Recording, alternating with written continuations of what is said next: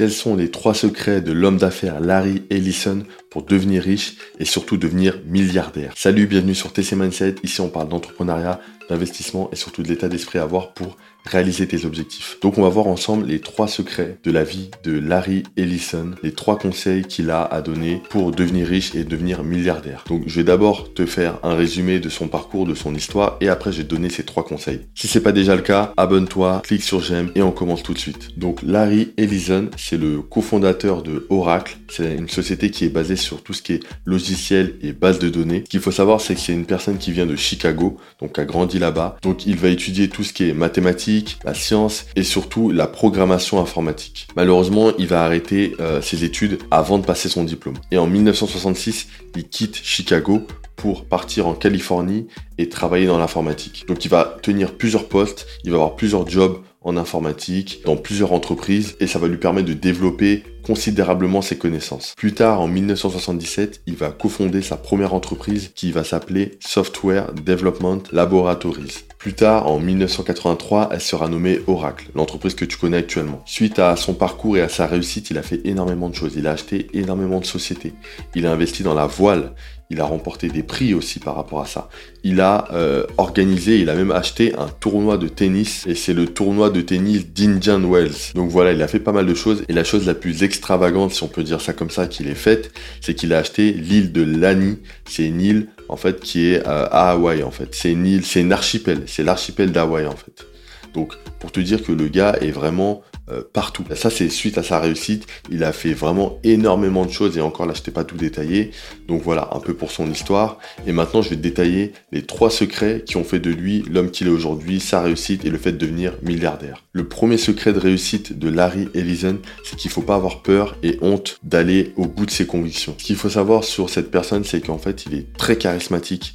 Il est aussi extravagant, c'est vraiment le mec extraverti. Voilà, il n'a pas peur de ses convictions et ça a été une force pour lui. Il faut savoir que malgré le fait qu'il ait fait ses études et qu'il ait arrêté, il a pu rapidement rebondir et avec ses connaissances, il a pu décrocher, enfin réussir ses entretiens et décrocher des postes en informatique. Donc tu vois qu'en fait c'est une personne qui vraiment qui en veut, qui avait faim à un moment donné et malgré le fait, parce que là on parle d'une autre époque, hein, malgré le fait qu'il n'avait pas de diplôme, il a pu vraiment décrocher un poste et travailler des années avant de créer sa propre société dans l'informatique. Là où il n'a pas peur de ses convictions, c'est que parfois il est totalement dans l'erreur, mais il va au bout des choses et il n'hésite pas à changer d'avis. Parce que de toute façon, il n'y a que les investisseurs qui ne changent pas d'avis.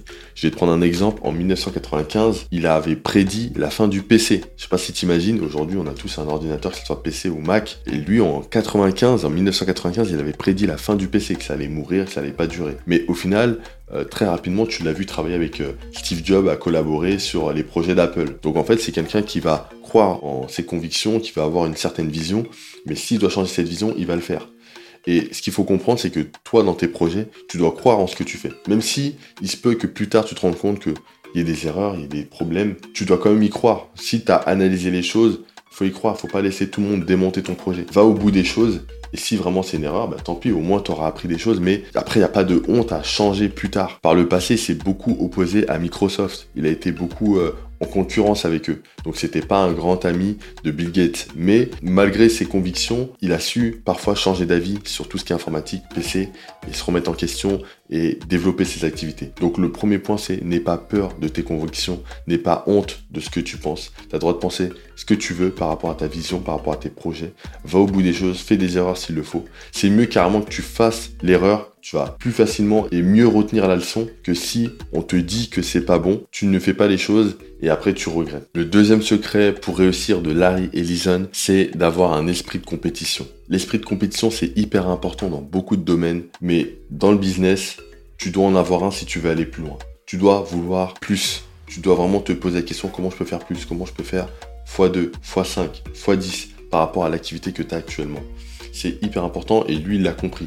Comme je te l'ai dit, c'est quelqu'un de charismatique, c'est quelqu'un d'extraverti, c'est quelqu'un qui va au bout des choses. Il est même très agressif et par rapport à ça, il a toujours voulu aller plus loin que ses concurrents. Pendant que certains, comme Microsoft, investissaient dans le développement interne par rapport à, la recherche et développement, lui, il a beaucoup euh, investi dans le développement externe. Il a acheté des sociétés. Certaines étaient dans l'informatique, mais il a acheté aussi, il a acheté vraiment énormément de sociétés. Je ne peux même pas te faire toute la liste pour développer ses activités. Et tout ça, ça a été à son bénéfice. Donc ce que tu dois comprendre, c'est que dans la vie, il faudra toujours pousser tes limites. C'est vrai que, par exemple, quand je prends l'enfance, tu as des enfants qui jouent, par exemple, au sport et qui sont dans des, dans des sports d'équipe et qui développent moins cette capacité-là, euh, cet esprit-là, en fait, par rapport à l'esprit de compétition. Et t'en as d'autres, quand ils vont faire des sports individuels, ils vont beaucoup plus les développer. Ça va être propre aussi à chacun. Mais ce qu'il faut comprendre, c'est que toi, pour ta vie, pour te développer, pour développer tes projets, il faut avoir cet esprit de compétition. Il faut comprendre ce que c'est et il faut le développer parce que tu as besoin d'avoir plus pour te sécuriser, pour développer tes activités, pour avoir plus, pour avoir plus de confort, pour avancer beaucoup plus dans ta vie. Donc comprends que il te faut un esprit de compétition et lui, c'est ce qui lui a permis de réussir. Le troisième secret de Larry Ellison pour réussir,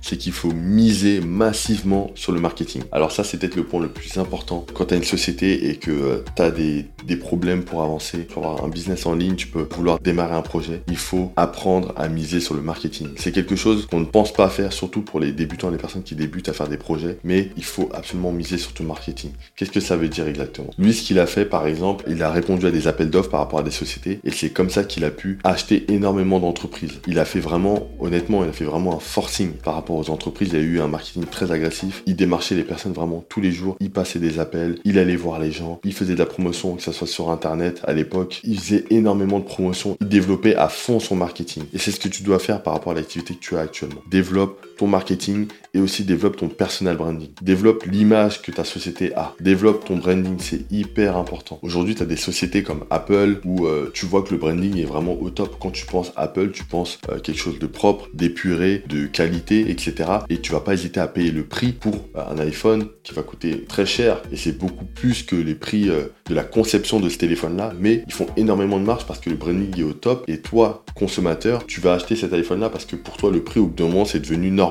c'est devenu la norme, c'est devenu le prix du marché. Et lui, en fait, il a fait pareil par rapport au branding de sa société, par rapport à l'image qu'il dégageait. Ça soit même personnellement, au niveau de son personal branding, il était hyper présent dans les médias. Comme il est extravagant, tu vois, le fait d'avoir acheté des, voitures, des trucs comme ça, des passifs, bah, après, quand il a eu l'argent, bah, ça l'a énormément euh, mis en avant au niveau médiatique. Qu'on parle de lui en bien ou en mal, ça a permis de développer ses activités. Et c'est quelque chose que tu dois analyser. Je te dis pas qu'il faut que tout le monde parle mal de toi, mais tu dois analyser cette situation et te dire, ok, aujourd'hui, il faut qu'on parle de moi. Donc, ça peut être en bien ou en mal. De toute façon, on va parler en mal de toi. Ça, c'est ce qui arrive à tout le monde. Mais il faut qu'on parle de toi pour que tu puisses développer ton activité. Le fait d'avoir acheté énormément de sociétés, ça a permis à son chiffre d'affaires global de doubler chaque année pendant pendant vraiment des années. À côté de ça, ce qu'il a fait en interne, c'est qu'il a fait des propositions d'emploi à des nouveaux informaticiens pour trouver la crème de la crème, pour trouver vraiment les meilleurs profils et il leur a donné vraiment un très très gros salaire, vraiment il les a surpayés par rapport au marché